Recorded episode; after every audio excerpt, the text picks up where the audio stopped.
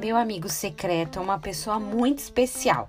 Tem um bom coração e é amigo de muitos aqui dentro. Não tem cabelo curto, mas também não é comprido. Não é alto nem baixo. Meu amigo secreto é.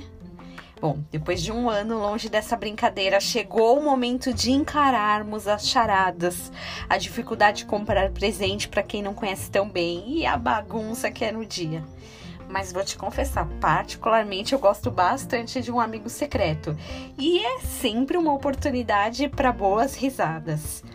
Principalmente aquela hora que você ganha meias e investiu meio salário no presente para o amigo secreto. E claro, tem aqueles que fogem do momento, que não gostam muito, ficam meio desconfortáveis de se expor, de descrever as outras pessoas. Isso tudo também tá no pacote do que é a brincadeira. Tem alguns amigos que não podem ser secretos. Na brincadeira até vai.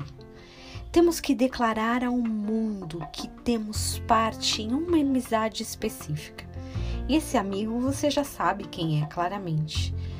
Não adianta adorar uma imagem de um bebê apenas uma vez ao ano, fazer uma rápida oração para curtir logo um jantar.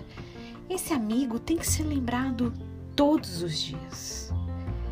Eu não vos chamo mais de servos, porque o servo não sabe o que o patrão faz, mas vos chamo de amigo, porque vos manifestei tudo o que ouvi do meu Pai.